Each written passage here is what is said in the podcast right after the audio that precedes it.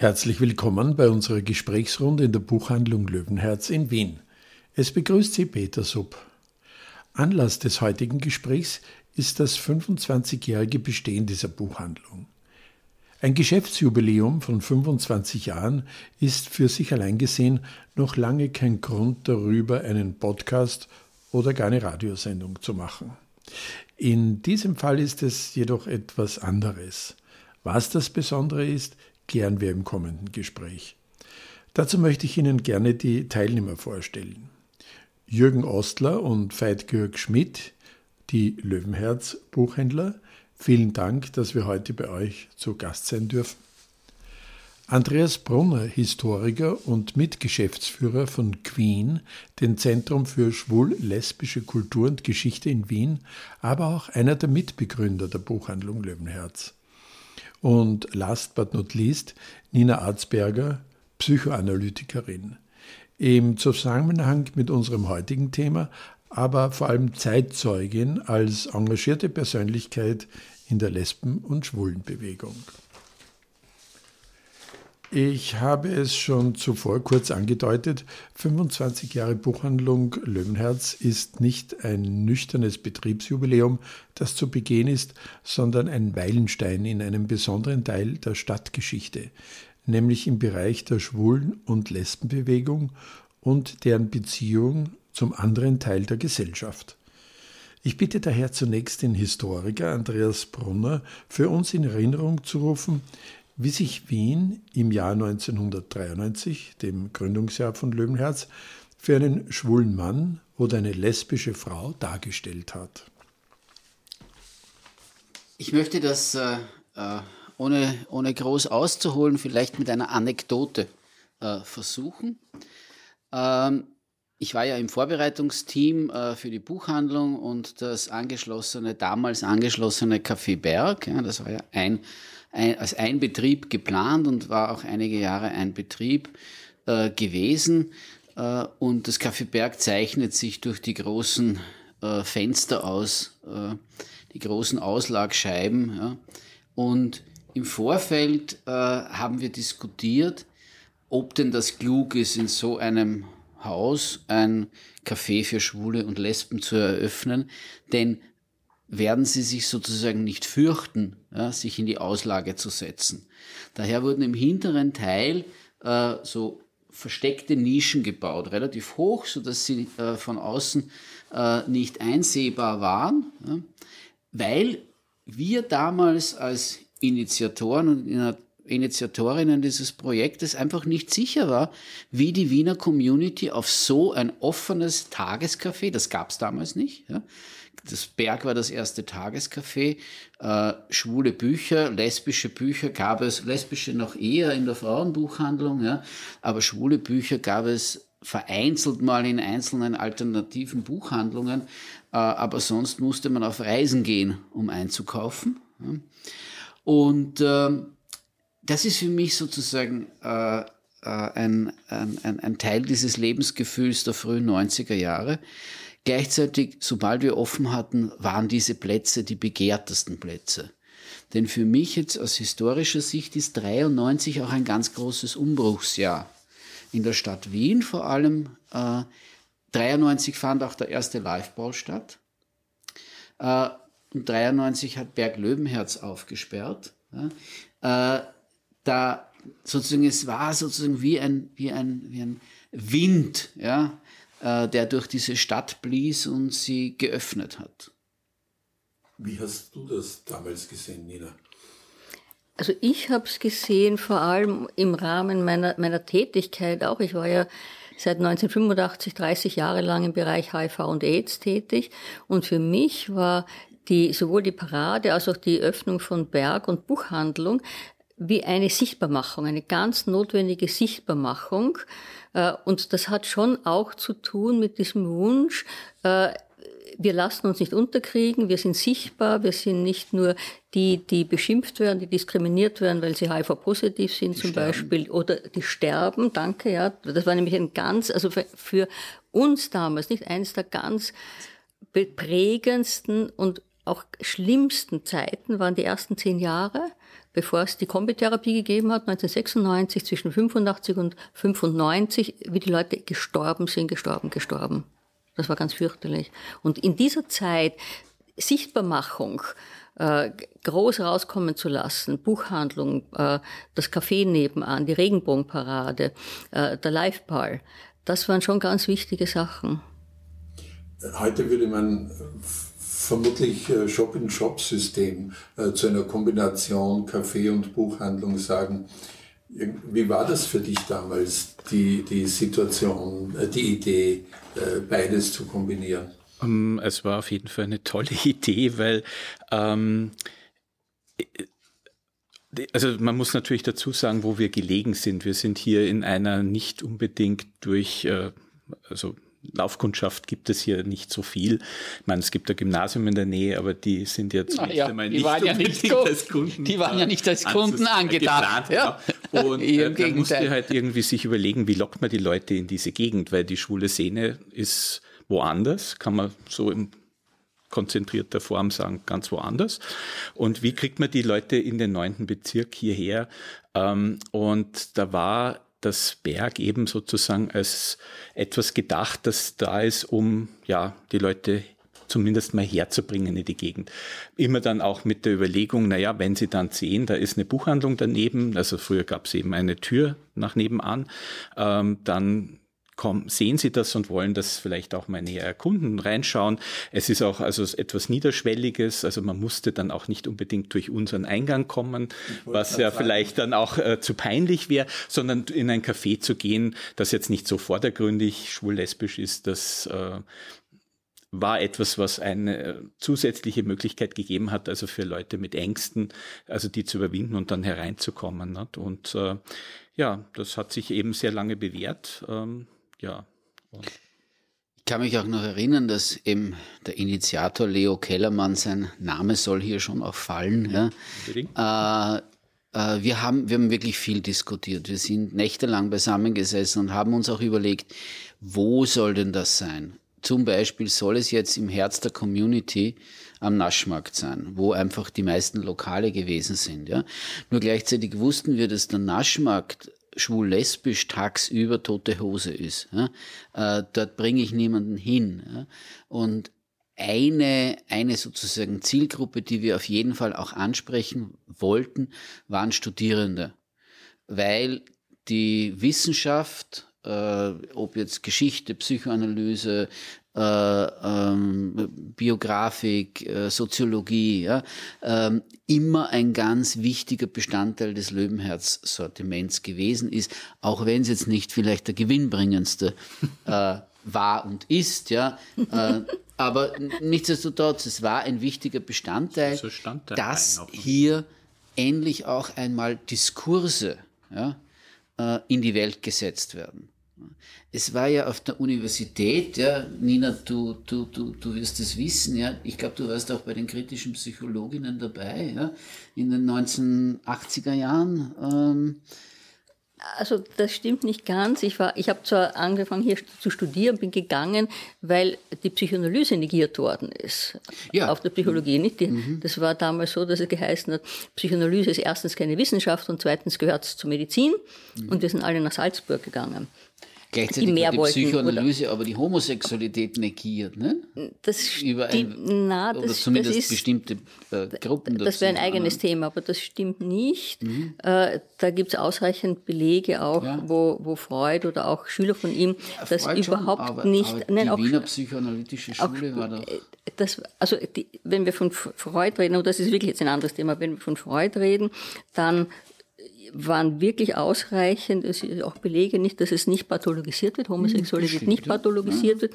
Es wurde später in vielen, also auch, auch in der Nachkriegszeit, noch lange Zeit, in sehr vielen Vereinen, psychoanalytischen Ausbildungsvereinen, die Meinung vertreten, dass Homosexualität, also männlich oder weiblich, so eine Störung ist, dass man diese Leute nicht zulassen kann zur Ausbildung. Ja, das ist ja schon was. Ja, das war ordentlich etwas. Und sozusagen auch an den Universitäten gab es ja kaum einen Diskurs über Homosexualität. Ja. 1988 gab es die erste Lehrveranstaltung, die das Wort im Namen führte, ja, am Institut für Psycho Psychologie. Davor gab es keine Lehrveranstaltung zum Thema Homosexualität, wo es im Titel war. Was, was, ich jetzt äh, vielleicht an der Stelle nochmal anschauen, weil wir haben ja über die Situation auch 93 mhm. so ein bisschen äh, überlegt, wie das so war. Was bei allen, glaube ich, so ein bisschen angeklungen ist, dass das eigentlich auch eine sehr zwiespältige Geschichte war. Nämlich einerseits diese, was Andreas so auch äh, Überlegungen, Ängsten, klappt das, klappt das nicht, ja. Und auf einmal waren es die begehrtesten Plätze. Was du auch geschildert hast mit, den, mit, der Sachbuchabteilung, äh, äh, hat einen wichtigen Ort, aber ist irgendwie dann doch nicht so der Umsatzbringer. Es ist ein gar nicht mal so schlechter Umsatzbringer, muss ich, muss ich schon sagen, also auch über viele Jahre jetzt. Und auch immer wieder Ausgangspunkt für ganz neue Sachen, also bis hin letztlich auch zu dieser Idee, wo wir auch mal Vorreiter waren, eine Kinderbuchabteilung aufzubauen, da war das ja auch äh, irgendwie so ein Motor. Und äh, was, was mir jetzt eigentlich total, ähm, also diesen, diesen, eigentlich passen immer ganz viele Sachen nicht so ganz zusammen. Und das eigentlich ist, das ist so für meine Begriffe auch dieses Merkmal dieser ersten Hälfte 90er Jahre irgendwie so. Man hat sich wahnsinnig viele Gedanken gemacht, aber da war, war es aber ganz selbstverständlich. Und es war auch, ich bin ja nicht bei der Gründungsphase dabei gewesen, es war aber bei mir auch so. Ich meine, es die Buchhandlung hat es vorher nicht gegeben. Sie hat ja leider, ich habe die Baustelle immer bewundert, weil diese, weil ich habe ja eigentlich Tischler gelernt und dann hab, fand ich diese Fenstervorbauten, immer wenn ich vorbeigekommen bin, fand ich das irgendwie total interessant, wie das gemacht wird. Aber es war nie kein Hinweis drauf, was da eigentlich gemacht wird. Und dann war das auf einmal das Café und die Schule Buchhandlung, ja. Und ich war dann am ersten Tag nach der Eröffnung da und klar war das der Ort, wo man wo ich hin, da habe ich hingehört, ja. Und ähm, das ist, glaube ich, an ganz vielen Stellen, dass man sich äh, weil es war schon gut, dass man sich viele Gedanken gemacht hat, aber eigentlich hat es auch immer diesen Aspekt Überfälligkeit, äh, Selbstverständlichkeit mit sich geführt. Und das ist, äh, glaube ich, ein ganz wichtiger Motor dann auch geworden. Bei der Parade war es ja auch das, das Gleiche. Ich meine, wir haben gezittert und, ge und gebebt, ob da überhaupt jemand kommt und ob, es nicht furchtbar peinlich wird. Und es war überwältigend beim ersten Mal. Ne? Und, und es war irgendwie aber auch selbstverständlich, dass es so war, als es dann an meinem Laufen war. Und diese, diese Doppelung, finde ich, ist, äh, das drückt für mich eigentlich so diese, diese Zeit am, am deutlichsten aus. Sehr wienerisches. Ich will, aber ich traue mich nicht. äh, vielleicht sollten wir an dieser Stelle, weil es schon mehrfach erwähnt wurde, die Parade äh, erklären warum es äh, den Zusammenhang Parade und Buchhandlung Löwenherz gibt. Das ist dieser Tisch, an dem wir hier sitzen. den, den, den, naja, der Tisch war nicht der Anlass, glaube ich. Nein, aber er wurde gerückt. Als Seance oder? Nein, ähm, also die Geschichte war ja Lee, Andreas und, äh, und Hannes hatten die Jubiläumsparade in New York gesehen und kamen. So ähnlich.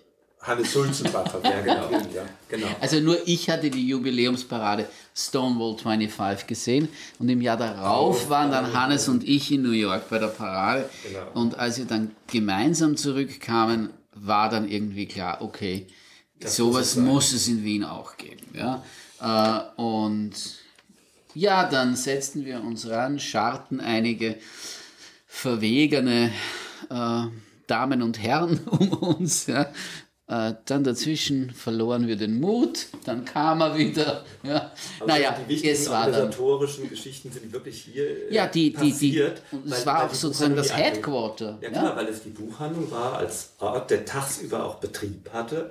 Ja. Anlaufstelle, es gab ein Faxgerät, was ja damals doch sehr Hatte wichtig ich war. auch. Ne? Naja, aber da konnte man einfach zu dir hinkommen und klingeln und wusste, nee. ob er da war. Eben, das ging nee, nicht. Konnte ja. aber nicht. Ja? Aber hier stand ständig einer auf der Matte. Und es war sozusagen auch ein Kommunikationszentrum. Ja? Und das war ja auch das ganz Wichtige damals, äh, 93 oder 96, einfach in den 90er Jahren. Es war eine Anlaufstelle. Hier konnte jede und jeder herkommen, ja, um sich Informationen zu holen. Man musste nicht unbedingt ein Buch holen. Ja. Man konnte sich einfach auch so Infos holen. Äh, für viele äh, TouristInnen war das, eine, war das sozusagen eine Anlaufstelle, äh, ich, ich kenne es ja aus eigener Erfahrung, äh, wenn ich gereist bin. Ne? Äh, ich bin irgendwo hingefahren, ich bin nach Hamburg gefahren, ich bin nach New York gefahren und eine meiner ersten Schritte war, die Buchhandlung. Ja? Und ich gewusst habe, dort finde ich Informationen zu Dingen, die mich potenziell interessieren, sei es irgendwelche Ausstellungen, irgendwelche Lesungen etc. Ja? Weil es das Internet noch in, nicht in der jetzigen Ja, das Form muss gab. man natürlich sagen. Es gab überhaupt kein Internet jetzt sozusagen für den, für den äh, äh, Dafür gab es noch den Spartakus. Ne? es gab den Spartakus, Als- und der war, immer, der war immer sehr zweifelhaft. Ja, Ja, ja, aber äh, eine Grundorientierung hat er geliefert. Eine Grundorientierung. Er Zusammen hat zum mit den Beispiel die Zeitschriften. Buchhandlung. Ja, ja, genau. Äh, Der Spartakus ist jetzt nicht die, die, Person. äh, Nein, es ist ein Reiseführer, der vom Gmünder Verlag herausgegeben wurde bis letztes Jahr und äh, jetzt verkauft ist, aber ihn gibt es nicht mehr in physischer Form. Aber und das der hat die ganze Welt, also eingeschlossen, alle Länder, sofern sie denn nicht wirklich gefährlich sind im Hinblick auf Homophobie, dass man also Todesstrafe dort befürchten muss oder so, die sind nicht drin gewesen, aber die anderen natürlich schon. Und da, darin konnte man sich unter anderem informieren über äh, schwul-lesbische äh, Facilities, also Schwul- Lokalitäten. Also es war ein schwuler Reiseführer, wo aber auch schwul-lesbische Orte drinnen gewesen sind. Ja? Also jetzt äh, das Frauencafé wird nicht drinnen gewesen sein, weil es, glaube ich, nicht der Zielgruppe des Reiseführers entsprochen hat. Also Glaub- glaub- glaub ich auch nicht, ja. Aber es wurde dann immer auch äh, gesagt, dass es eben Gay und Lesbian war. Das war, das Ja, war dann, sowas wie das Willendorf war natürlich dann drinnen, ja. Äh, Aber es ging darüber hinaus, es waren auch Bäder, Cruising, Cruising Areas. Ja. In Wien gab es mal über, über zwei oder drei Jahre einen Eintrag zu einem Gay Sausage Stand, ja, äh, zu einem schwulen Würstelstand. Ja. Äh, Glaube ich, der einzige schwule Würstelstand der Welt. Ja. Äh, die Würstel waren nicht gut. Die Speisen jetzt.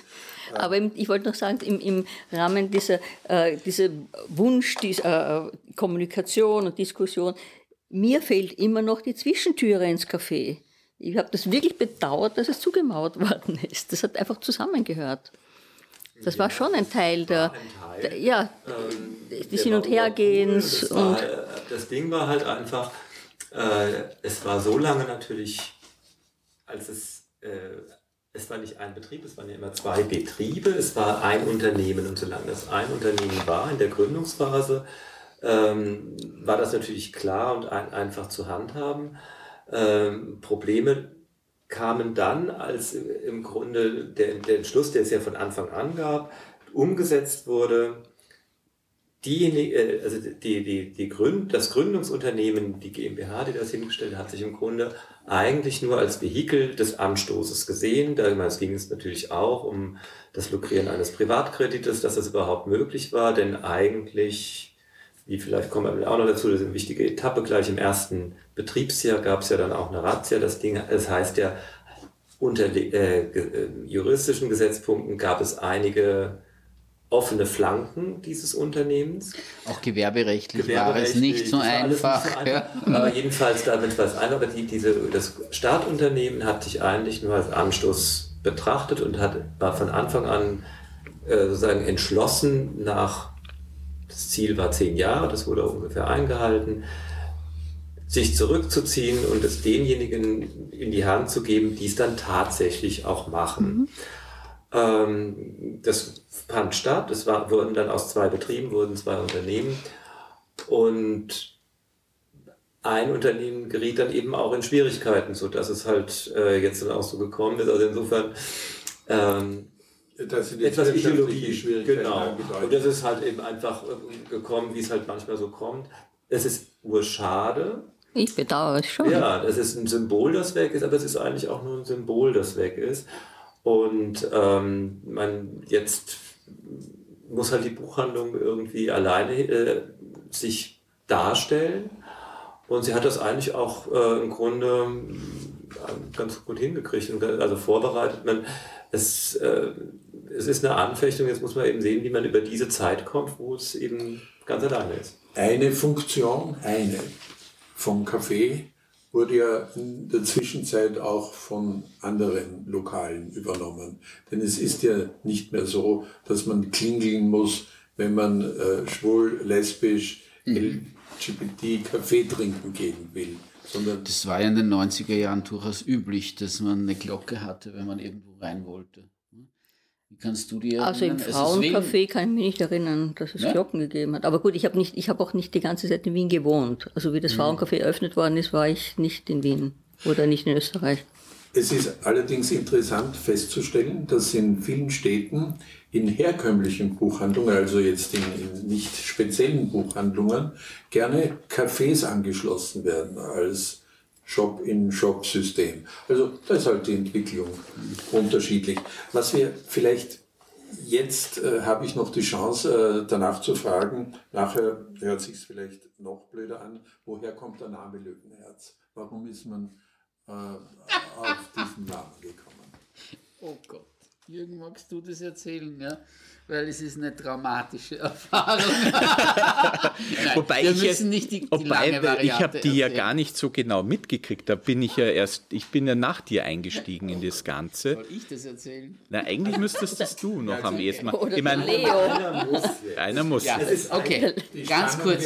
Ganz kurz. Wir wollen es hören. In, in Berlin gab es Prinz Eisenherz. Ja. ja? Äh, und äh, äh, Lavendelschwert und äh, äh, Max und Milian, Lavendelschwert war glaube ich Köln, ja, äh, Max und Milian in München. Also es gab ja diese äh, Männerschwarm in Hamburg, ja. es gab ja diese, diesen Verband schwuler Buchhandlungen. Ja. Und eigentlich wollten wir damals als Wiener auch dort dazu, weil das natürlich eine, eine große auch Werbeplattform gewesen ist. Ja. Äh, und äh, wir haben nach einem Namen gesucht, ja, und da Eisenherz ja mit diesen schwulen Assoziationen ganz gut gefahren ist. Ja, ich weiß nicht mehr, wer auf die Idee gekommen ist, ist die Geschichte mit Löwenherz und Blondel. Äh, also dieser Mythos vom äh, britischen König äh, Richard der erste. Ich, ich, glaube, das muss sicher der Leo gewesen sein. Das, das ist Leo in Erinnerung. Ich auch. Ja. Ich glaube auch, dass es der Leo schlussendlich war, der dann gut durchgesetzt hat, sowieso er dann immer äh, seine, seine Ideen, ja. Ähm, aber da sind sicher auch andere Namen äh, rumgegeistert.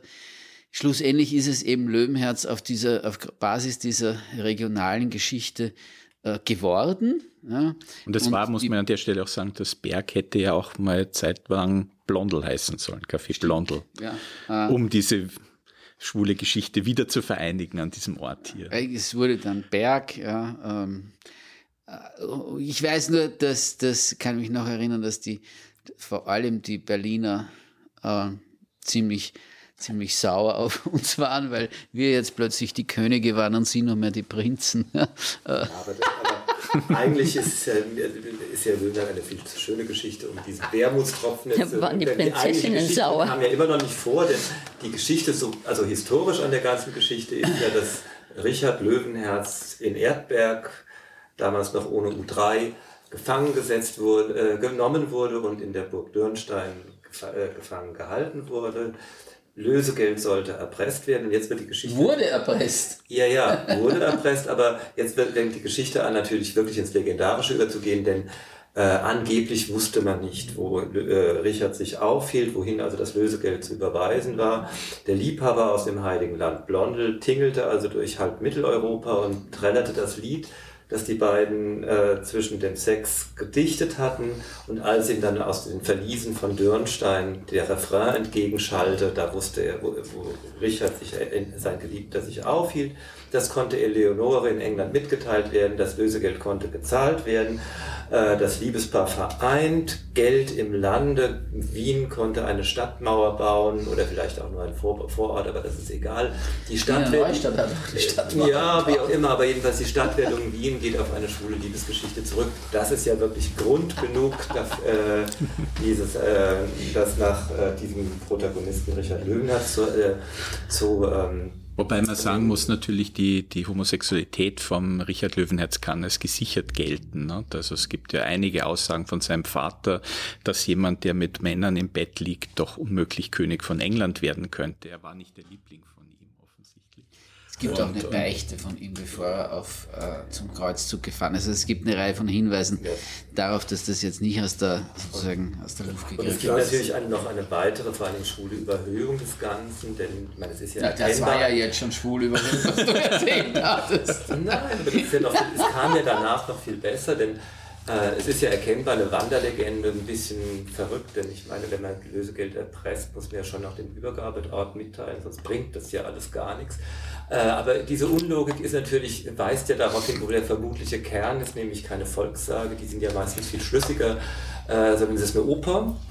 Und das ist äh, der älteste Beleg, den wir eigentlich gefunden haben, ist, eine Crétry-Oper, äh, Richard Coeur de Lion. Und genau da, das ist natürlich das Motiv das ist natürlich super. Das ist im Grunde äh, wie, wie der ABBA-Spielfilm irgendwie, es passiert was und jemand singt was und das, sagen, das Hauptlied ist natürlich das Lied, an dem das Ganze sich aufhängt und das, das Lied, wo sie, was sie, wo sie sich einander, wo sie einander erkennen. Und dieses Lied äh, äh eben, und äh, der Plot ist dann eben äh, genau so, dann äh, Richard kommt frei, Lösegeld kann gezahlt werden. Und genau das wurde später als musikalisches äh, Zitat verwendet, dass das, das ist die Melodie der sterbenden Triviat, Traviata. Das alles fehlt im Wikipedia-Eintrag zu ja. Richard Löwenherz. Dort wird nur beschrieben, dass er zwei Ehen hinter sich gebracht hat. Also da könnte man noch einiges ergänzt. Veit, das musst du nachtragen. Mir fällt aber, Entschuldige, wenn ich da an der Stelle einhake, weil wir waren vorher kurz vor etwas, was mir eigentlich sehr wichtig ist an der Stelle. Ähm, weil es geht auch ein bisschen darum, warum ist eigentlich die Buchhandlung so wichtig? Warum ist dieser Beitrag des Podcasts jetzt wirklich wichtig?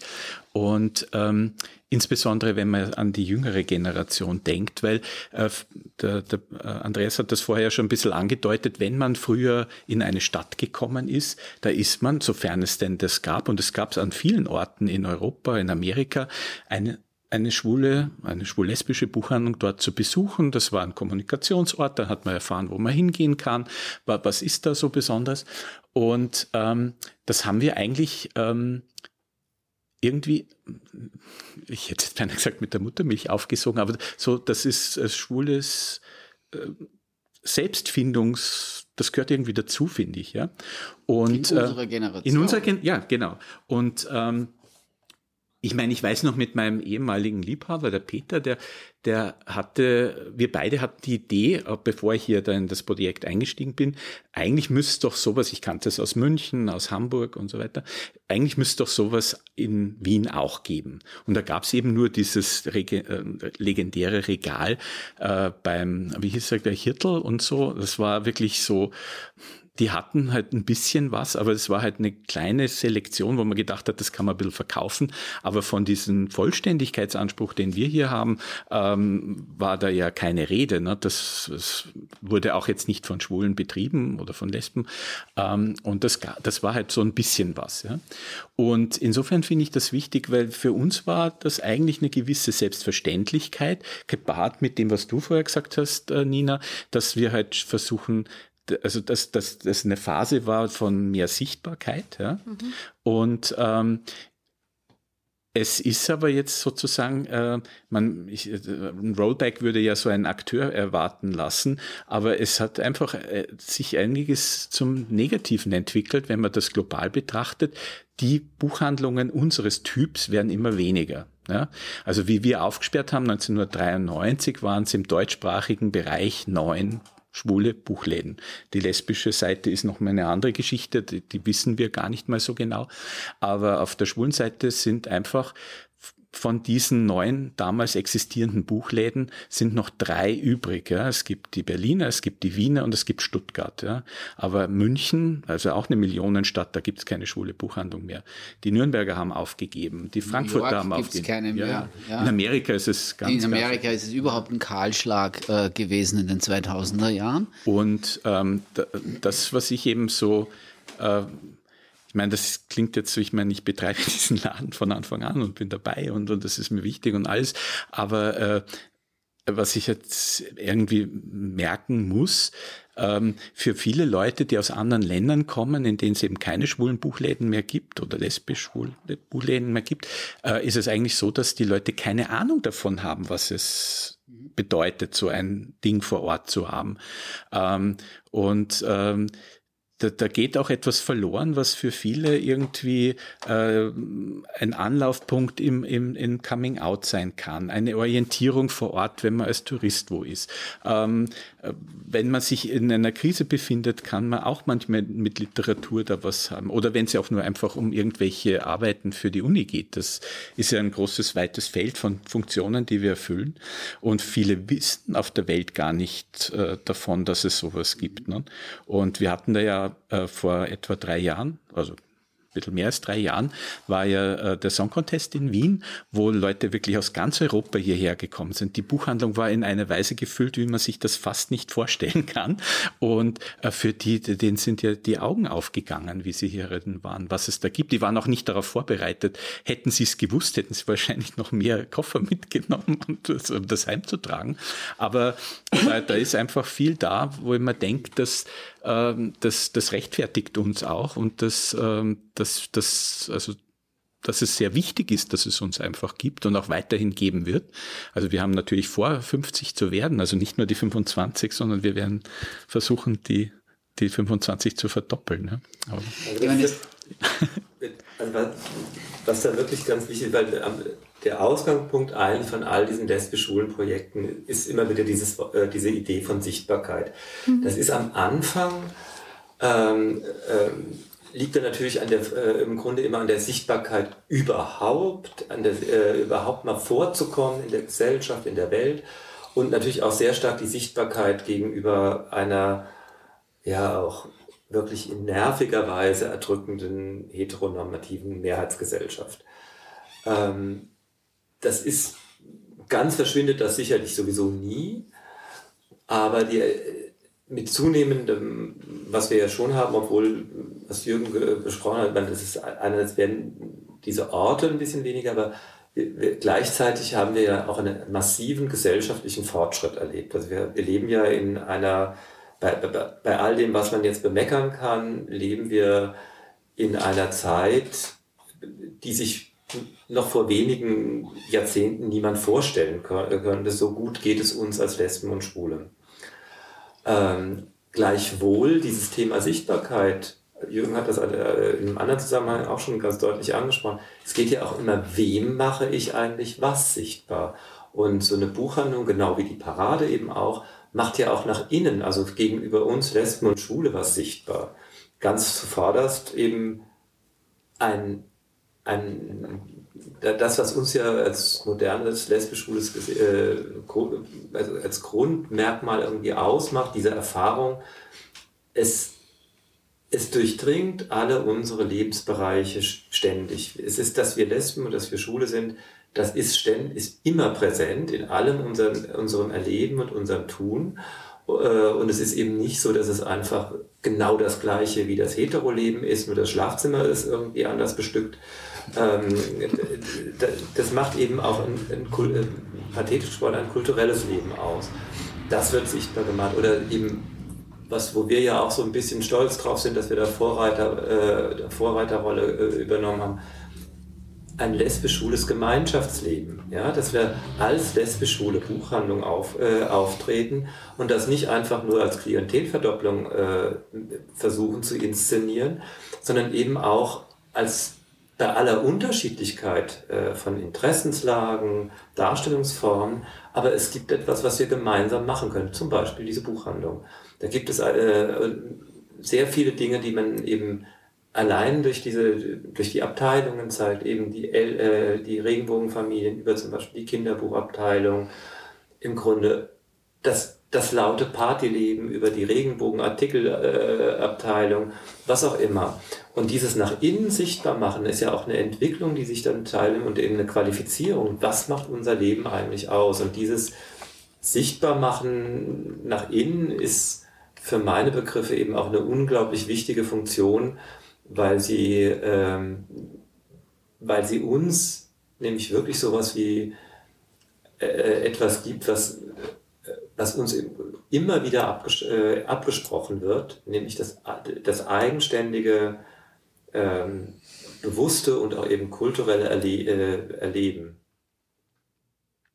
weil du sagst, also die, das Gemeinsame, nicht? Die Lesben und Schwulen, äh, Artikel, Bücher, CDs, DVDs, äh, das hat natürlich, also dass euer Anteil hier gewachsen ist, auch für, für lesbische äh, Belange, hat schon auch damit zu tun, dass die Frauenbuchhandlung leider eingegangen ist.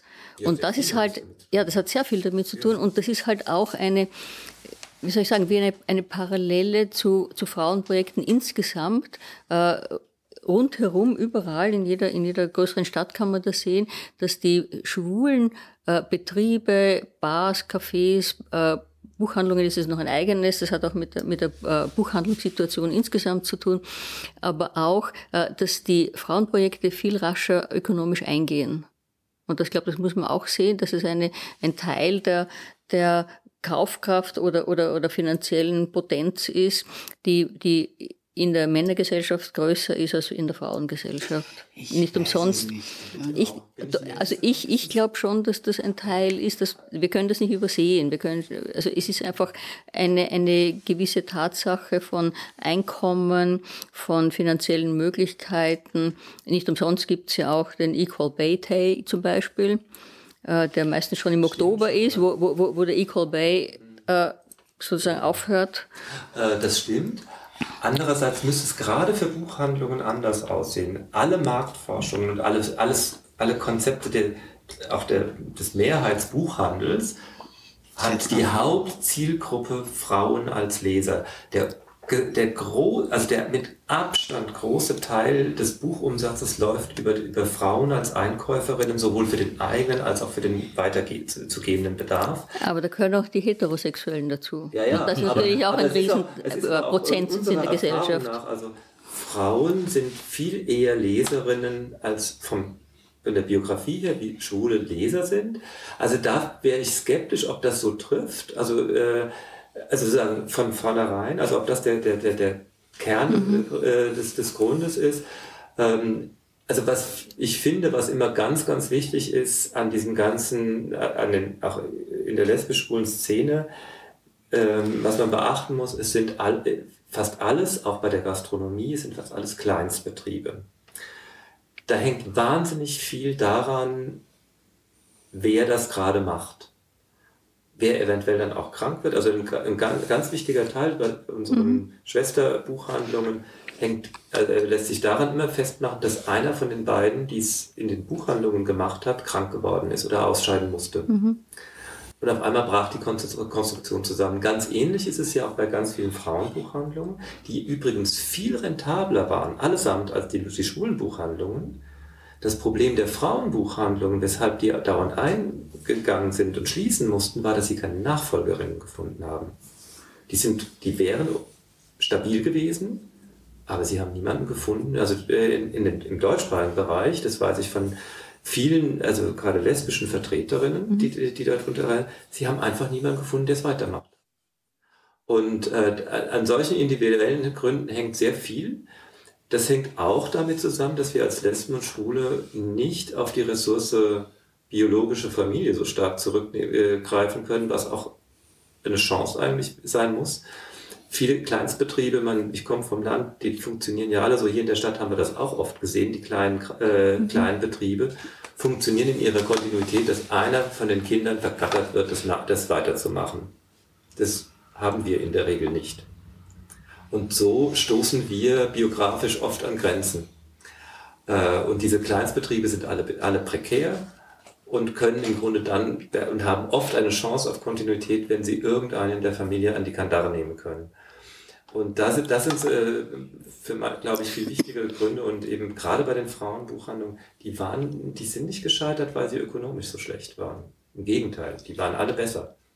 Also ich weiß nicht, ob, ich, ob, man das so verallgemeinern kann, aber wenn du sagst Kleinbetriebe, trifft das ja auch Buchhandlungen, äh, die also jetzt nicht lesbische oder schwule mhm. Buchhandlungen sind, aber die einfach aufgeben mussten, weil diese Buchsupermärkte ja, ja, so groß ist, geworden das ist, sind. Das ist eine andere Geschichte, das ist sozusagen die Krise des, also man nennt es meistens die Krise des ja, Buchmarkts, also das ist richtig, also die, äh, der, der, Druck äh, durch sowohl Internethandel als auch Ketten, mhm, Ketten mhm. ist groß da kommt noch mal was mhm. anderes dazu. Aber worauf ich eigentlich nur hinaus wollte, war dein, äh, was du gesagt hast, was grundsätzlich eine, eine harte ökonomische Wahrheit immer noch ist, dass Frauen immer noch nicht diese Kaufkraft haben, wie sie mhm. regelmäßig mhm. Männer haben. Andererseits erleben wir hier im Laden auch, also wenn Frauen Leserinnen sind, sind sie sehr viel eher geneigt, auch mal mit einem Stapel Bücher rauszugehen, wie die Jungs. Also bei Jungs fängt die Großkundschaft bei zwei Taschenbüchern an. Trotzdem äh, überlebt ihr. Ja. Also, welcher, Geheimnis. welcher Teil der Frauenbuchhandlung äh, konnte denn hier jetzt übernommen werden? Ist das nur äh, das schon einmal erwähnte Regal? Äh, das Regal gab es immer.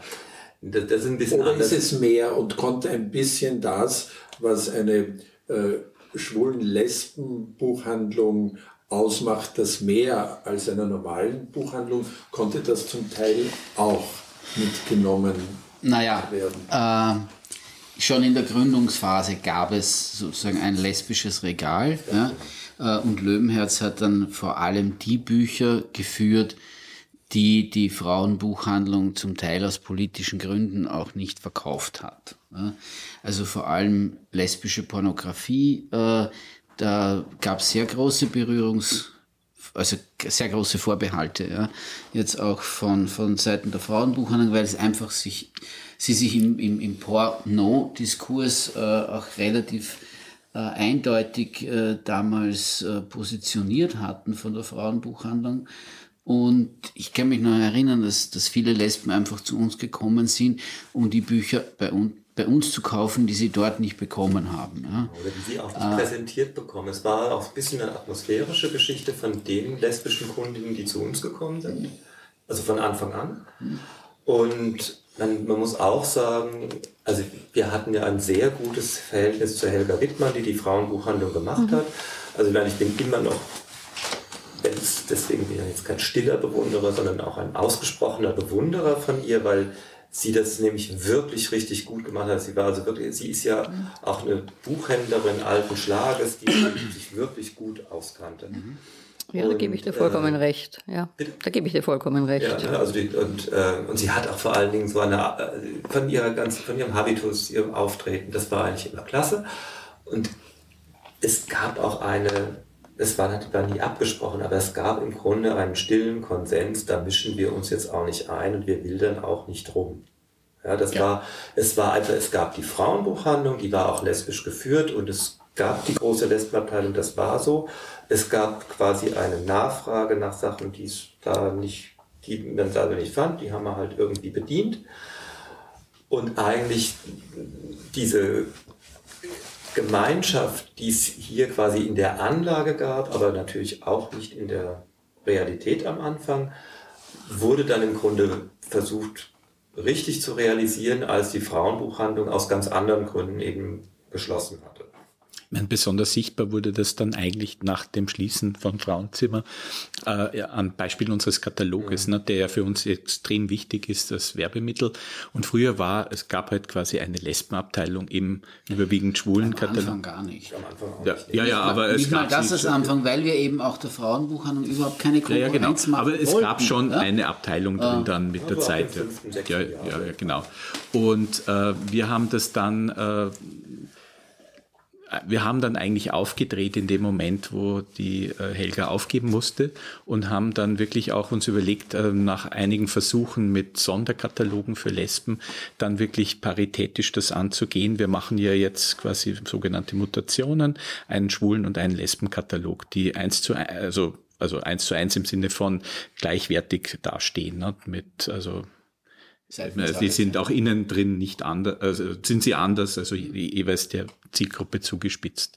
Und ähm, das ist, glaube ich, sehr gut aufgenommen worden seinerzeit, weil das dann auch einen gewissen Respekt gegenüber dieser für uns sehr wichtigen Gruppe der, der Lesben als Kundinnen ähm, und Freundinnen der Buchhandlung natürlich schon. Also, genau, äh, da muss man auch immer wieder ein bisschen die Ökonomie nochmal mit ins Spiel bringen aus verschiedenen Gründen, selbst wenn das mit der Frauenbuchhandlung anders gelaufen wäre, viel früher als, also wir machen es jetzt etwa zehn Jahre, machen wir diese, also sagen die mhm. umfangsidentischen lesbischen und schwulen Kataloge, da waren wir auch wirklich auch die ersten, die das mal so gemacht haben. Äh, Aber vorher hätte es aus ganz vielen Gründen, wäre das gar nicht möglich gewesen. Angefangen von der Angebotsseite, denn immer noch gibt es wesentlich, also am Anfang war, das, war die Schere noch viel größer, dass die lesbischen Neuerscheinungen haben immer nur einen Bruchteil der schwulen Neuerscheinungen ausgemacht. Dann. Äh, Und, Entschuldige, das liegt aber absolut nicht an uns. Ne? also wir, da. Also wir, wir, wir machen sie halt nicht. Ne? Also, also das ist, wenn es das gibt, dann, ja, dann, dann ist das schon da. Ähm, dann war, ist natürlich auch die Sache, es musste praktisch dann im, sowohl im inhaltlichen Umfang so viel hergeben, dass man zwei ungefähr gleich große Projek äh, Kataloge machen kann. Dann musste es aber auch dann wirklich real gleich groß werden, weil der ganze äh, die Druck- und die Versandkalkulation dranhängt. Also man, die dürfen nicht irgendwie unterschiedlich dick sein, die Dinger. Also da hängt, und man muss ungefähr dann auch eine, ein Volumen haben an Adressen, das den Druck rechtfertigt, dass sozusagen, dass man das Ganze äh, ja auch noch bezahlen kann als, äh, als Unternehmen. Das heißt, da, war es, da mussten wahnsinnig viele Bedingungen zusammenkommen. Ähm, klar, der, der, der, der, der, die, die Initiation, äh, der Initialschuss oder so, der kam dann schon durch diese Situation mit dem Wegfall von Frauenzimmer. Da hat man sich diese Fragen alle gestellt und dann irgendwann dann diese Wurschtelösung, mit der wir dann das irgendwie dann hingestellt haben und immer wieder, immer wieder versucht haben zu verbessern. Aber ähm, letztlich ging es auch nur, als an allen Stellen auch eine gewisse kritische Masse erreicht war. Sonst hätten, äh, also aus dem Stand hätten wir das ja sowieso überhaupt gar nicht gekonnt. Also wir hören jetzt auch, es ging jetzt auch zuletzt um die Justierung des Sortiments und da möchte ich äh, Andreas und Jürgen fragen, wie das vor 25 Jahren war, als ihr vor der Aufgabe äh, standet, äh, das erste Sortiment zusammenzustellen. Äh, war zu viel am Markt? Musstet ihr ringen? Wie habt ihr es hergekriegt? Wie war das? Also die Zugänge zum ersten Sortiment waren natürlich ganz viele, also ähm, weil es gab natürlich Vorbilder, wie wir vorher gehört haben. Also wir haben unsere Kollegen in den schwulen Buchläden in Deutschland natürlich getroffen und mit ihnen gesprochen. Sie hatten ihre Kal Du in München, ja. in Hamburg. Also ich kannte die schwulen Buchläden auch schon. Ja. Äh, wir haben von denen Kataloge, sozusagen von Kataloge, Informationen abgezogen. Ja. Äh, ich habe äh, das Glück gehabt, dass ich davor im Jahr vor der Gründung, bevor mich Leo angesprochen hat, äh, ob ich an dem Projekt mitmachen wollte, in einer Buchhandlung im vierten Bezirk gearbeitet habe und so das Bestellsystem, das Bestellwesen einer österreichischen Buchhandlung kennengelernt habe, mit Auslieferungen, Vertretern etc.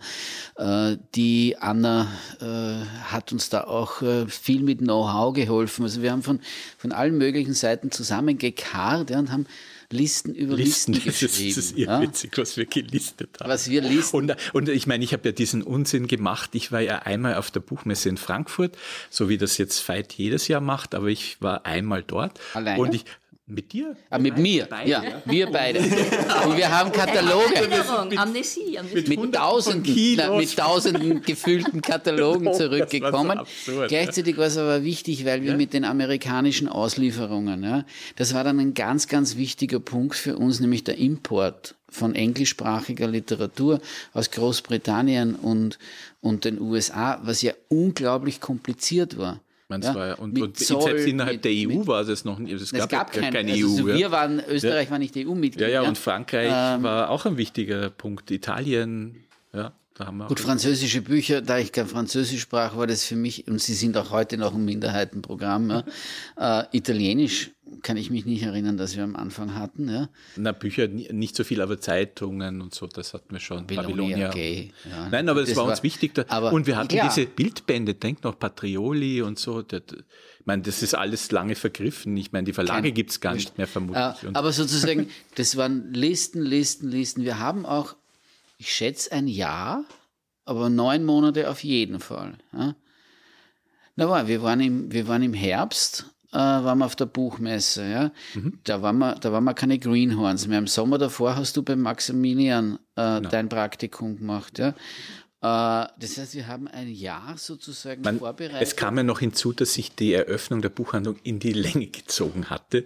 Also wir wollten ja ursprünglich, tatsächlich eröffnet haben wir im Juli 1993. Ende Juni. Ju, ja, 30. ja. Juni. 30. Juni. Ja. Also eigentlich. Also der erste, nein, der erste, äh, der erste offizielle Öffnungstag der Buchhandlung war der 1. Juli. Das war ein, ein Samstag.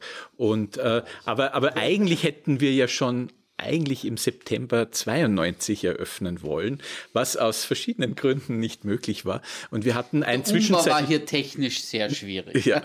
Ja, und wir hatten eben eine Zeit lang ein Büro in, in, in der Lauderngasse, im Laudernchor ähm, im achten Bezirk und äh, hatten dann auch noch ein Lager zumieten wollen, weil wir hatten teilweise schon bestellt und die Lieferungen kamen schon rein und konnten aber hier nicht rein. Ja? Also bis auf einen kleinen Lagerraum da hinten, der dann bis am Ende bis an die Decke voll war mit Büchern, ja.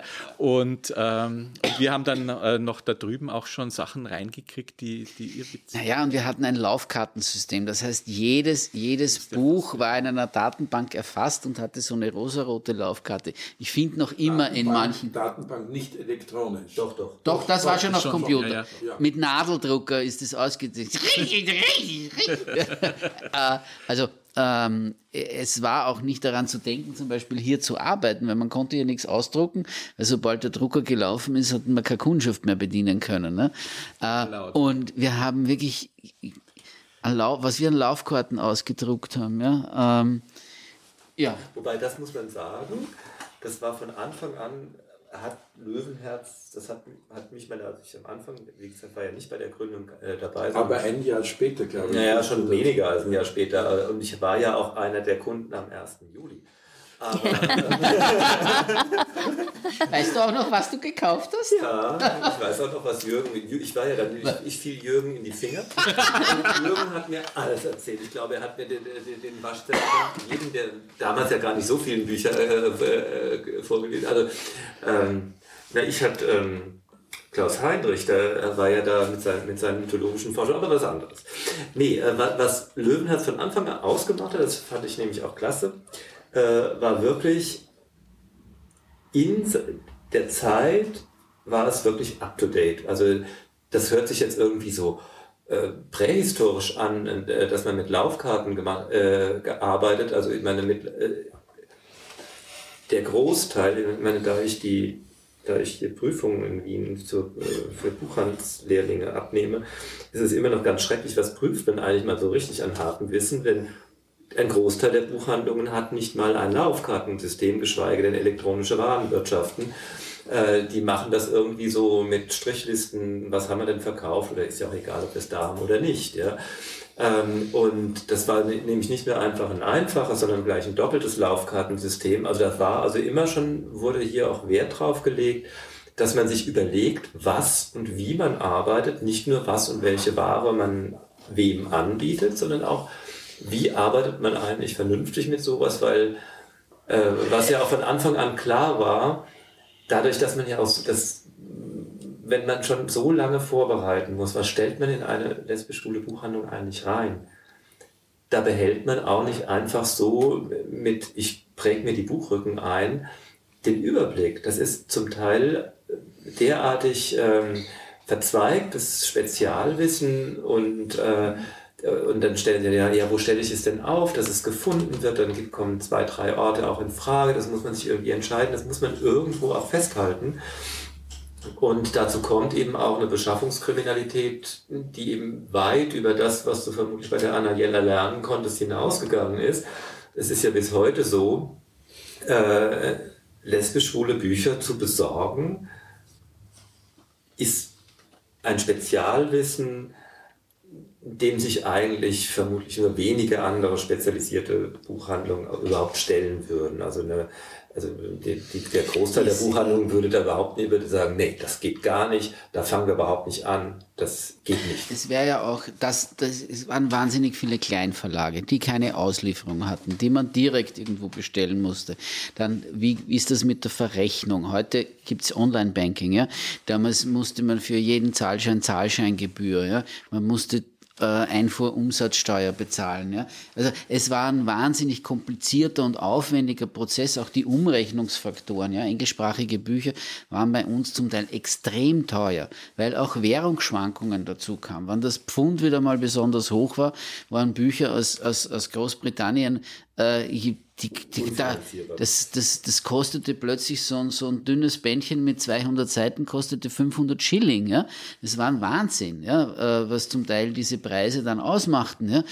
Weil man sozusagen knallhart kalkuliert hat. Ja? Und in einem gewissen Maß mussten wir natürlich auch unsere, unsere Marsch äh, äh, äh kalkulieren. Ja?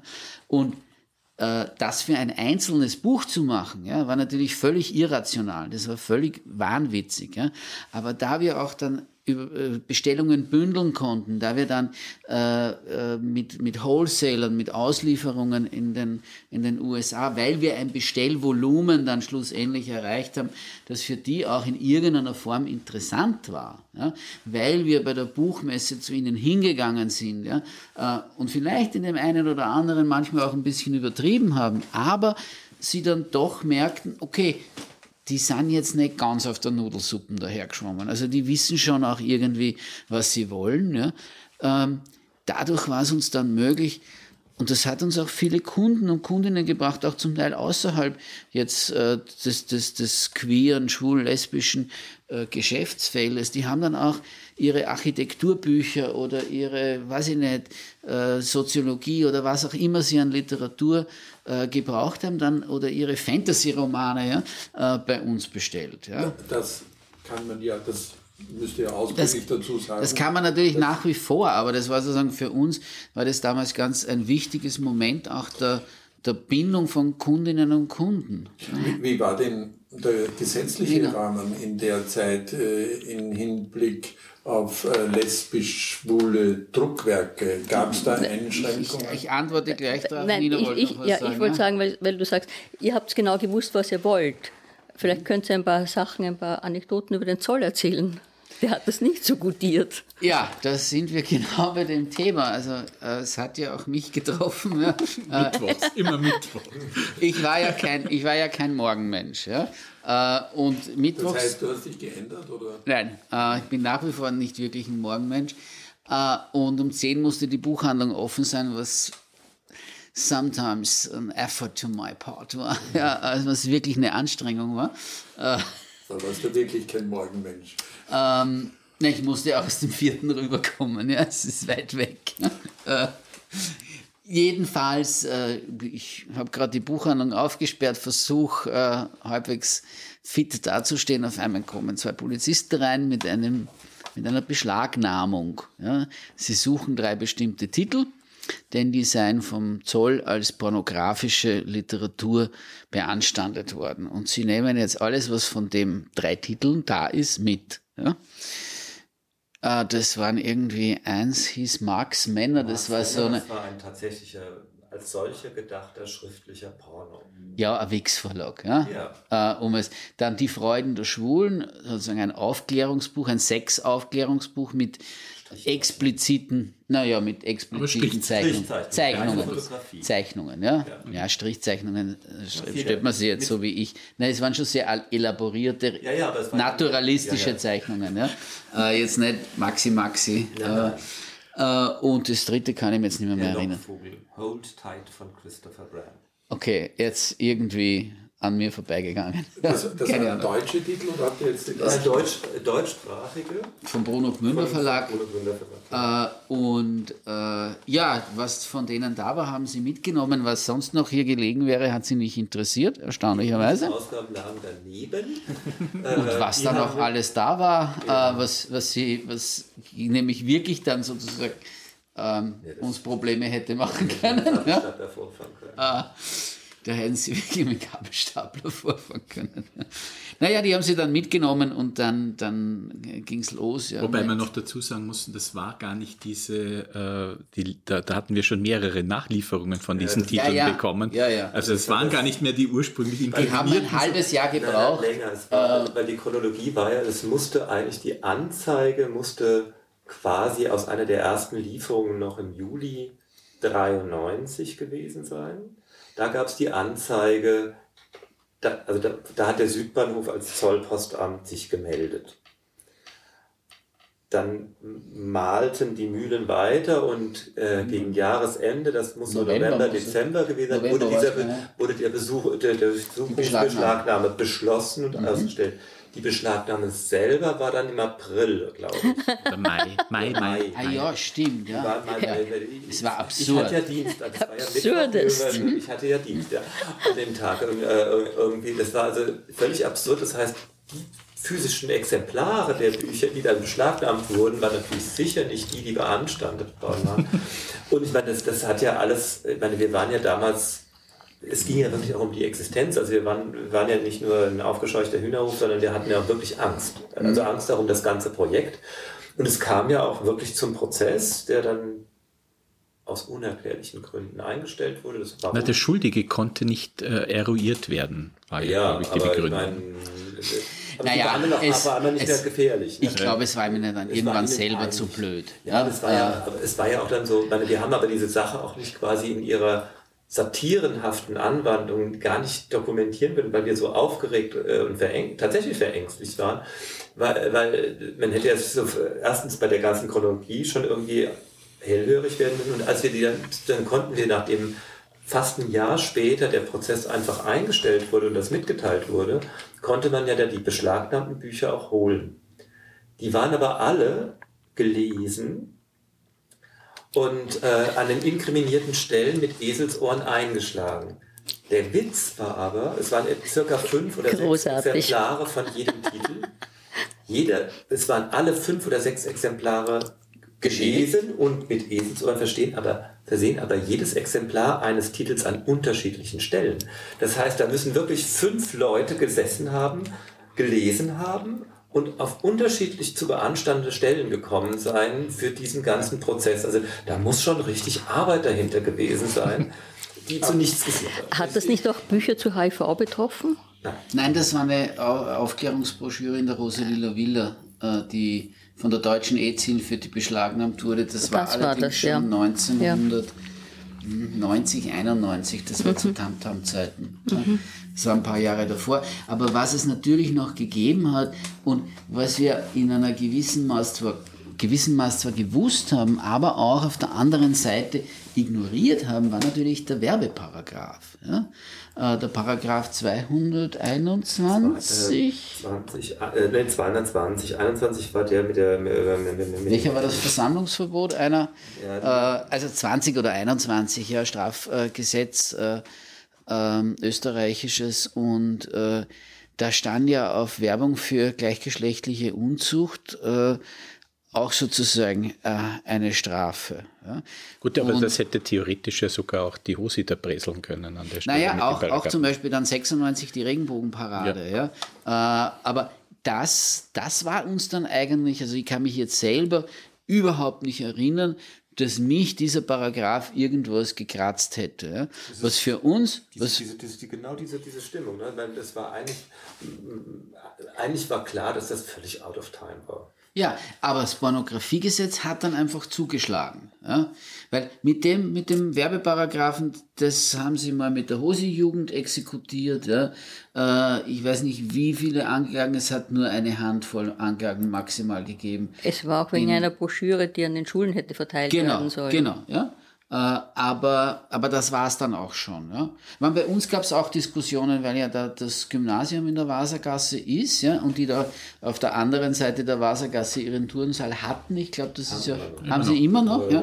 Und natürlich jeden Tag die Schülerkohorten äh, äh, und Schülerinnenkohorten hier vorbei sind. Ja. Äh, und äh, da ist schon im Vorfeld ist der Bezirksvorsteher des 9. Bezirks äh, hier vorbeigekommen, ein SPÖ-Mann, ja, und hat sich erkundigt, was das, das, wird, ja, weil er habe gehört, dass das ein schwuler Betrieb wird. Ja. und das hat im Bezirk durchaus für Unruhe gesorgt. Ja, man kannte, konnte die dann beruhigen, er war, glaube ich, sogar bei der Eröffnung da. Äh, der, der Benke hat er, glaube ich, geheißen, ja, mhm. äh, damals. Und äh, die haben dann schon gesehen, okay, das ist nicht Sodom und Gomorra. Ja? Ähm, aber ähm, wurscht war es noch nicht. Ja? Diese Gerichtsgeschichte, hatte die irgendeine öffentliche Wirksamkeit dann in der Folge oder habt ihr das nur unter euch? Ich war zu der Zeit froh, dass es vorbei war. Ja.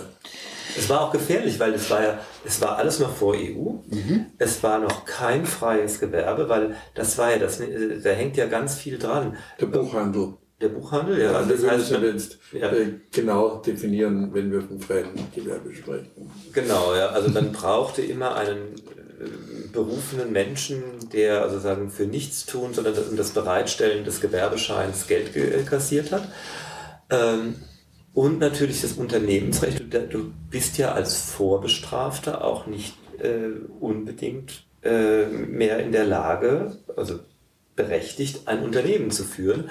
Und das Ding ist ja, äh, wenn man da jetzt irgendwie so locker flockig aus dem Rückblick drüber redet, ja, das war Teil, es ging um, geht hier um Teile des Strafgesetzbuches, wo es auch um Freiheitsstrafen einfach ging. Das heißt, das wäre äh, mit einem Strafregistereintrag verbunden gewesen und einfach dem Verlust der Möglichkeit, diesen Laden zu führen. Also mhm.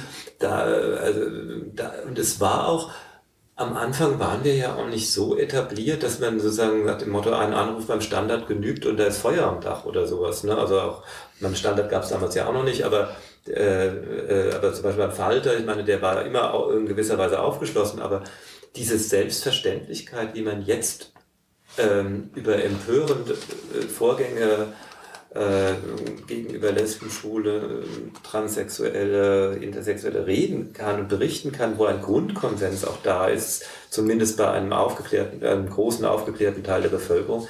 Diese Selbstverständlichkeit gab es ja auch nicht. Mhm. Ne? Ja, und ihr wart bedroht wirklich als Unternehmen. Anders als, als dieser Wunsch, wo ihr erinnert, wahrscheinlich die Umbenennung der Villa wo der damalige Bezirksvorsteher vom sechsten Bezirk äh, verlangt hat, an die Villa herangetreten ist, sie mögen doch bitte äh, sich überlegen, ob man nicht etwas anderes vorne draufschreiben kann ja, als Lesben- und Schwulenhaus. Genau, Worauf der Rudi eine eine Scheinbefragung gemacht hat. Er sagt, er macht ein Preisausschreiben. Äh, der der Gewinner gewinnt eine Nacht mit dem schönsten Mann aus der Villa und äh, dann hat man sich eine, eine, ich weiß nicht, eine bestimmte Frist Zeit lassen. Äh, dann ist man wieder an den Bezirksvorsteher herangetreten und hat gesagt, die Mehrheit hat ergeben, es bleibt dass die Aufschrift äh, so wie sie jetzt ist, weil draufsteht, was drin ist. Ja, aber ausschlaggebend war dann rein rechtlich schlussendlich, dass dadurch, also der Grund, warum die ÖVP tatsächlich dann äh, die Kampagne auch eingestellt hat, äh, die Aufschrift war auf den Einreichplänen für den Umbau drauf.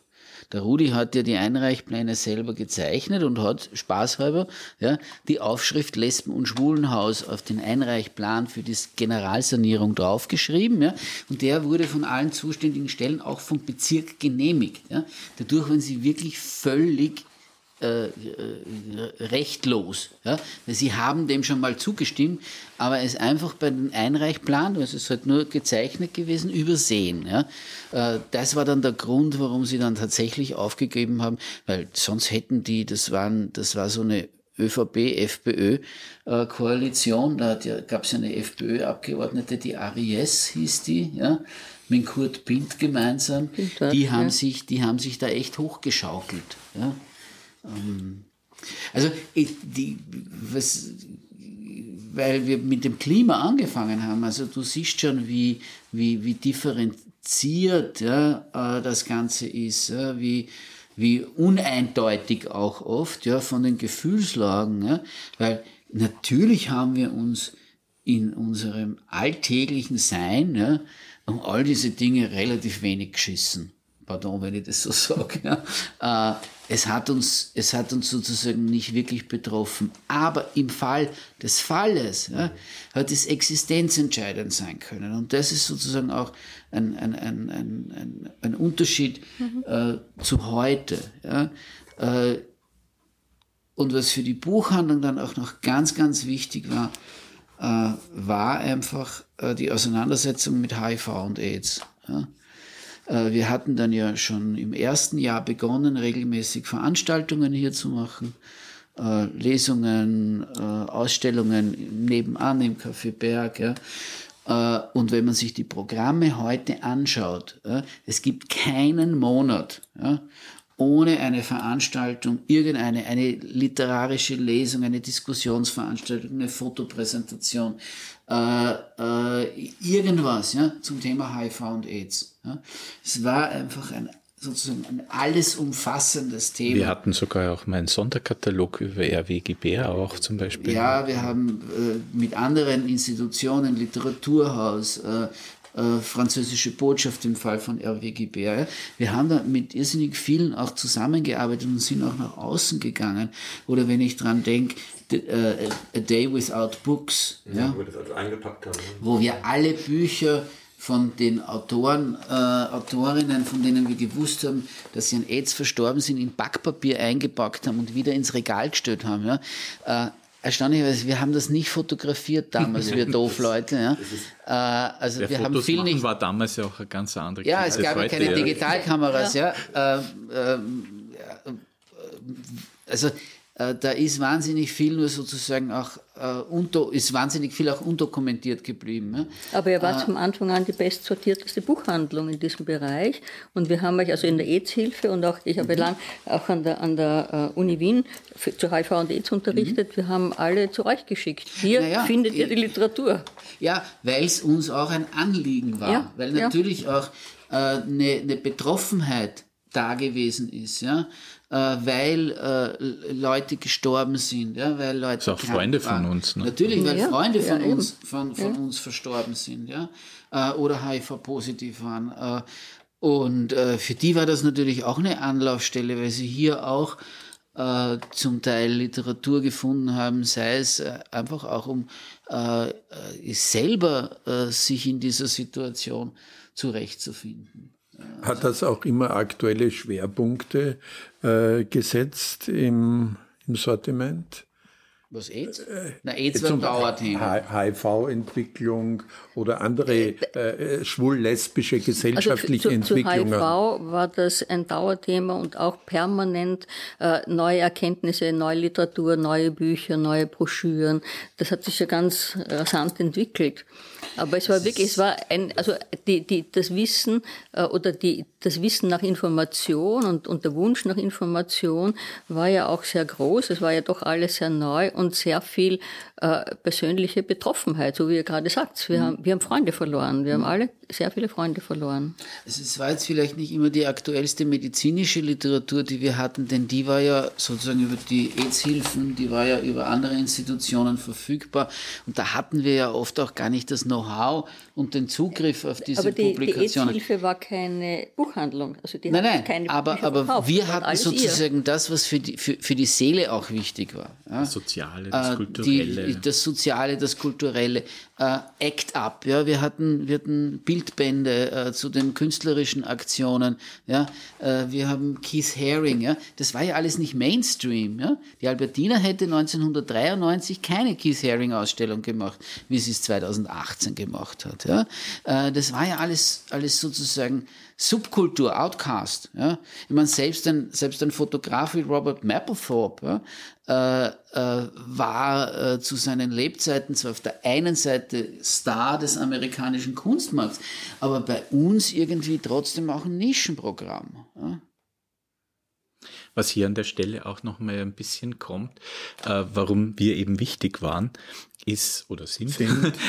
war aber zu der Zeit gar, also in dieser Anfangssituation, das war etwas, was öfters von Kunden berichtet wurden, dass äh, insbesondere auch in den Bundesländern, wenn die mal, äh, was weiß ich, in Innsbruck in eine dort große Buchhandlung gegangen sind und einen schwulen Titel angefragt haben, den sie, die Information konnte man damals ja nicht wie heute einfach aus dem Internet zusammenholen und schon gar nicht bestellen, ähm, dass, äh, dass die dann einfach, äh, das abgelehnt wurde, dass ihnen diese Bücher besorgt waren. Das ist jetzt nicht so, ähm, äh, das war halt eine Geschichte, die, da, da ist man sich dann auch irgendwie ja, schlecht man behandelt hat sich vorgekommen. Auch deklarieren müssen, ja, du ja. bist dort reingegangen, ja, in die, in die Buchhandlung und, und wenn du äh, Romeo und Julius von Claude Borel, ja, so eine Schmonzette, gut, das war schon 80er Jahre, ja, äh, also wenn du das bestellt hast, ja, haben die natürlich gewusst, das ist ein Warmer, ja, oder die ist lesbisch, ja, wenn sie, wenn es ein, wenn es ein, äh, ich meine, Virginia Woolf ist vielleicht noch als Weltliteratur durchgegangen, das ja, durch, das geht durch. Äh, aber wenn Lillian Faderman oder so. Wenn das jetzt eine, eine, eine, lesbische Liebesgeschichte oder was gewesen ist, ja,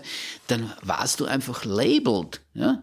Und bei uns war, war, war sozusagen ganz selbstverständlich. Da hast eher, wenn du, weiß ich nicht, äh, ähm, andere ja, Dinge bestellt hast, was du labeln. Vorgängen, äh, also wie geht eigentlich sozusagen der Mainstream mit dem lesbisch-schwulen äh, Thema um?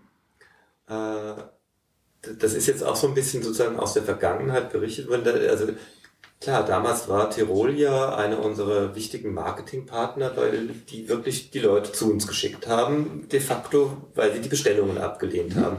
Weil da das Bild auf uns war, das geht gar nicht. Also das mit dem Schmuddel wollen wir gar nichts zu tun haben. Ähm, egal, ob das jetzt nun wirklich tolle Literatur, Pornografie oder sonst was war. Wir kennen da aber wen. Ja, das wurde dann, es, es wurde auch, das ist sagen, immer mal wieder, das wurde durchblicken lassen, dass es da in Wien was gibt, das, wo man sich hinwenden kann. Also das war, war also jetzt gar nicht nur so, dass, dass, dass die dann wieder neu angefangen haben zu suchen, sondern die wurden dann einfach weggeschickt. Ja. Ging es zu Aber, ja. Heute gibt es das ja auch, und zwar nicht so, dass wir, also die, heute besteht sozusagen die, ähm, die, die, die, die ich nenne das jetzt mal auch Diskriminierung des Mainstreams, äh, äh, die besteht in, einer ganz an, in einem ganz anderen Form. Heute besteht sie immer wieder darin, dass, die, dass eine Umarmung versucht wird, dass eben in, von Ketten, äh, oder an anderen Mainstream-Stellen ein schwul-lesbisches Regal, ein, queer, ein queerer Büchertisch zur Parade versucht wird. Oder eben auch für, für länger irgendwie mal so, so irgendwas. Und in aller Regel, wenn es nicht von Lesben und Schulen, die dort eben auch arbeiten, betreut wird, meistens ein im Grunde maximal beklagenswerter äh, Abklatsch dessen ist, was möglich ist und eigentlich ein völliges Fremdbild wiederum ist, das auf unser Leben geworfen ist, äh, wird und äh, wofür wir im Grunde auch wieder zuständig für die, äh, sind in, in der Korrektur. Also ich meine, der, die, die Form, wie die Mehrheitsgesellschaft mit um, uns umgeht, die wechselt ständig. Mhm. Und sie war wirklich vor 25 Jahren noch, noch völlig unzeitgemäß schnöde. Sie ist jetzt an vielen Stellen vermeintlich sehr wohlwollend, aufgeschlossen äh, und vermittelt aber immer wieder ein, ein Bild von uns, das einfach nicht wir sind. Und das ist halt eben auch ein wirklich, das ist auch die Kontinuität dieses äh, unseres Ansatzes, diese, äh, dass wir ein authentisches Bild von Lesben und Schwulen vermitteln wollen, dass wir eben, aber, aber das eben auch nicht nur einfach ein Abbild ist, sondern dass sich auch mit hier entwickelt, also mit im, im Gespräch mit unseren Kundinnen und Kunden. Also ich meine, das ist ja unsere stärkste Wissensquelle eigentlich auch. Äh, was kriegen wir so mit, was, was andere uns erzählen, was haben die entdeckt, äh, was verfolgen wir weiter und was scheiden wir im Grunde aber auch aus. Also ich meine, sagen, mein traumatischstes Erlebnis in den letzten Jahren war ja ein äh, ein, äh, ein, Kongress in München zum Thema lesbisch-schwule Literatur, wo ich also äh, einem einer Horde, man kann es gar nicht anders nennen, an heterosexuellen Hausfrauen, die sich eben an, an schwulen Schmonzetten ergötzen und sie selber auch noch schreiben, äh, ausgeliefert war, die aber mit einem Sendungsbewusstsein vortragen, sie verkörpern sagen, das Urbild schwulen Lebens und schwuler Literatur. Und ich denke, also das ist ja Kampfansage, ja. Ja, es war schick. Ja, das ist schick und ein falscher ja, Schick. Genau, aber, aber ich meine, das, das kommt ja medial mitunter auch durch, weil auch unsere, auch selbst die, die, die, die liberalen Qualitätsmedien ja durchaus nicht so klar äh, da bewandert sind, was ist denn da jetzt, was stimmt denn da, was stimmt da nicht. Also da haben wir im Grunde ja auch wieder einen Korrektivauftrag und genauso wie damals eben einfach mal überhaupt sichtbar zu machen, überhaupt zu zeigen, was kommt denn so vor, ist es halt jetzt eben auch im Grunde sozusagen diese oft erdrückende, wohlwollende Haltung irgendwie dann so ein bisschen in die Schranken zu weisen. Ne? Aber im großen Stil, glaube ich, ist trotzdem auch weiterhin immer noch Sichtbarkeit. Also, ja, oder der, der, Verlust von Sichtbarkeit ein, ein, ein großer Punkt. Ja, weil es gerade im, im allgemeinen Markt, also viele Leute glauben ja, ach, die Schwulen, die sind ja überall anerkannt und das ist alles gleich und, und das ist alles wunderbar. Und man, äh, in der Lokalszene sieht man das ja auch. Äh, man kann ja überall hingehen, man hat keine Probleme. Aber äh, im Buchmarkt haben wir dann auch oft die Erfahrung gemacht, dass halt äh, schwule Titel, die so schwul sind, wie es nur irgendwie gehen kann, ähm, dass die dann einfach, also von der Vermarktung her, äh, also es geht hier um Publikumsverlage, äh, einfach, da kommt das gar nicht vor. Ja, es gibt, äh, Veit kann da ja einige Beispiele nennen, wo, wo, äh, wo wir eigentlich gedacht haben, so von der Klappe her, hm, es ist sicherlich was drin, also man könnte da so ein bisschen was finden drin. Und wenn man es dann gelesen hat, auf jeder Seite ist was Schwules drin, ja. Und das äh, ist das, also die, diese, diese Sichtbarkeit, die, ähm, die äh, ist auch eine, unsere Chance, weil wir dann Sachen entdecken müssen. Also unser detektivischer ja, Impuls. Was ganz wichtig an dieser Beobachtung ist, der Impetus, weshalb Verlage ganz gezielt verschleiern, ob etwas Lesbisches oder was Schwules im im Buch vorkommt oder ob es vielleicht sogar um gar nichts anderes geht, ist eben in den seltensten Fällen ein homophober äh, äh, Impetus, sondern es ist eigentlich, es ist Angst. Also das ist, also Isherwood mit seinem großen Vortrag im Single Man, äh, äh wo er über die Angst, äh, so eine Mehrheitsangst berichtet, das ist ja zeitlos gültig. Die Angst irgendwen zu verprellen, nicht äh, gekauft zu werden, äh, anzuecken, äh, die führt dazu, die, ich komme jetzt gerade von der, von der Buchmesse, also nach der Wiener Staatsoper eigentlich eine der größten Cruising Areas Mitteleuropas, ja, also fest in lesbischer und schwuler Hand. Ähm, aber wenn es darum geht, lesbisch-schwule Inhalte transparent zu machen, Fehlanzeige. Fehlanzeige alles, alles wird aufgeboten, dass es nicht sichtbar wird. Ja?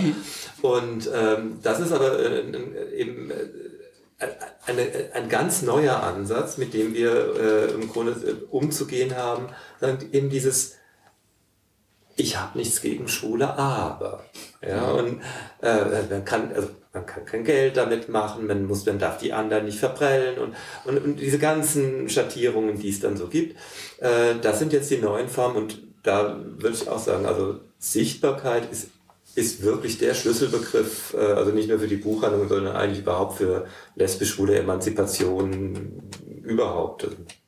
Gut, das war in der Anfangszeit nicht anders. Ich kann mich erinnern, dass als wir äh, Vertreterbesuche und auch Besuche mit Vertreterinnen, obwohl ich mich jetzt nur an eine erinnern kann, ja, äh, an, die, an die Hirt. Ja. ja äh, Gab es sonst noch Vertreter? Vertreterin, ich habe ihren Namen vergessen, Müllauer oder so ähnlicher War die am Anfang? Nein, da war es ein Mann. Ja, am Anfang. Nein, das war sie. Ja, wurscht, ja. Jedenfalls kann ich mich erinnern, dass äh, äh, manche Vertreter, vor allem es waren dann eher, eher die Männer, ja, gesagt haben, was wollen Sie denn von mir? Ja, ich habe keine schwulen Bücher. Und wir haben gesagt, na kommen Sie mal vorbei. Ja. Und dann ist er mit so einer Liste rausgegangen, was wir an Backlist äh, etc. recherchiert haben. Ja. Äh, und die waren dann immer ganz erstaunt, was wir in ihren Sortimenten äh, aufgetan haben, weil sie selber keine Ahnung gehabt haben von dem, äh, was sie da eigentlich äh, verkaufen. Ja.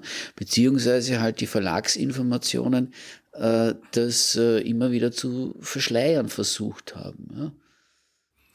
Damals wie heute? Damals wie heute, also da hat sich, da hat sich glaube ich, wenig geändert. Ja. Ja, es gab mal dazwischen es gab immer Phasen. Ne? Ja, aber weil, äh, also das ist auch nochmal, das ist schon damals wie heute ist, das ist, äh, es erweckt einen völlig falschen Eindruck. Ähm, damals, ich meine, noch im Erstbestand mhm. stand bei uns Querelle äh, von Georges Genet in der Rowold-Ausgabe mhm. mit einer Postkarte drin, mhm. die vom Buchhändler zu entnehmen war, auszufüllen war mit Adresse und Daten des Kunden, mit seiner Unterschrift, dass er dafür Sorge tragen wird, dass dieses Buch nicht in die Hände von Minderjährigen kommen wird.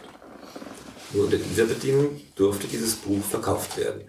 Das hat, äh, äh das hat, und diese Ausgabe, wo eben standardmäßig diese Postkarte drin war, die hatten, haben wir auch noch geführt. Also, die, also Bücher, die derart indiziert waren, eben, also gerade noch mal vorm Verbot, äh, das hat es gegeben. Und das ist aber ein ganz anderer Ansatz von, wir wollen damit eher mal nichts zu tun haben, wie, wie das es heute ist. Also heute ist es eher die, die, die, die, die nette Ignoranz, die, das, das Versagen, eben ganz stark die Angst vor den, vor den Einkaufsetagen der, Bu äh, der Buchgroßhandlungen. Das ist also äh, das, ist der, das, was am meisten vorgetragen wird.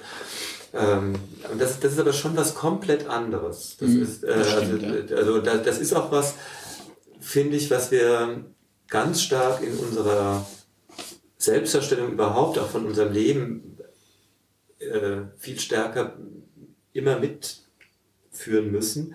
Äh, Diskriminierung äh, und Unsichtbarmachung von lesbisch-schwulen Leben besteht nicht immer nur aus äh, äh, daraus, dass wir aggressiv zusammengeschlagen, an die Wand gedrängt, marginalisiert äh, oder in unserer Existenzberechtigung bestritten werden.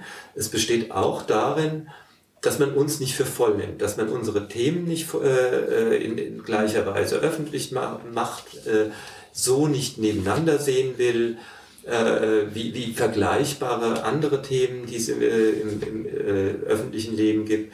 Ähm, und da, ähm, da dürfen wir uns eben aber auch jetzt nicht im Grunde in so einem falschen Belagerungszustand verschanzen, weil das andere leichter zu verdeutlichen und äh, in seiner Pathetik viel, äh, viel einfacher nach außen zu beklagen ist.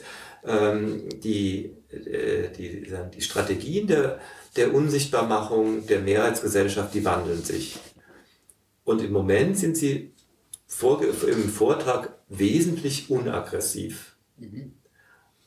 Aber dieses sie können im Grunde noch viel effizienter sein als die Aggressiven denn damals.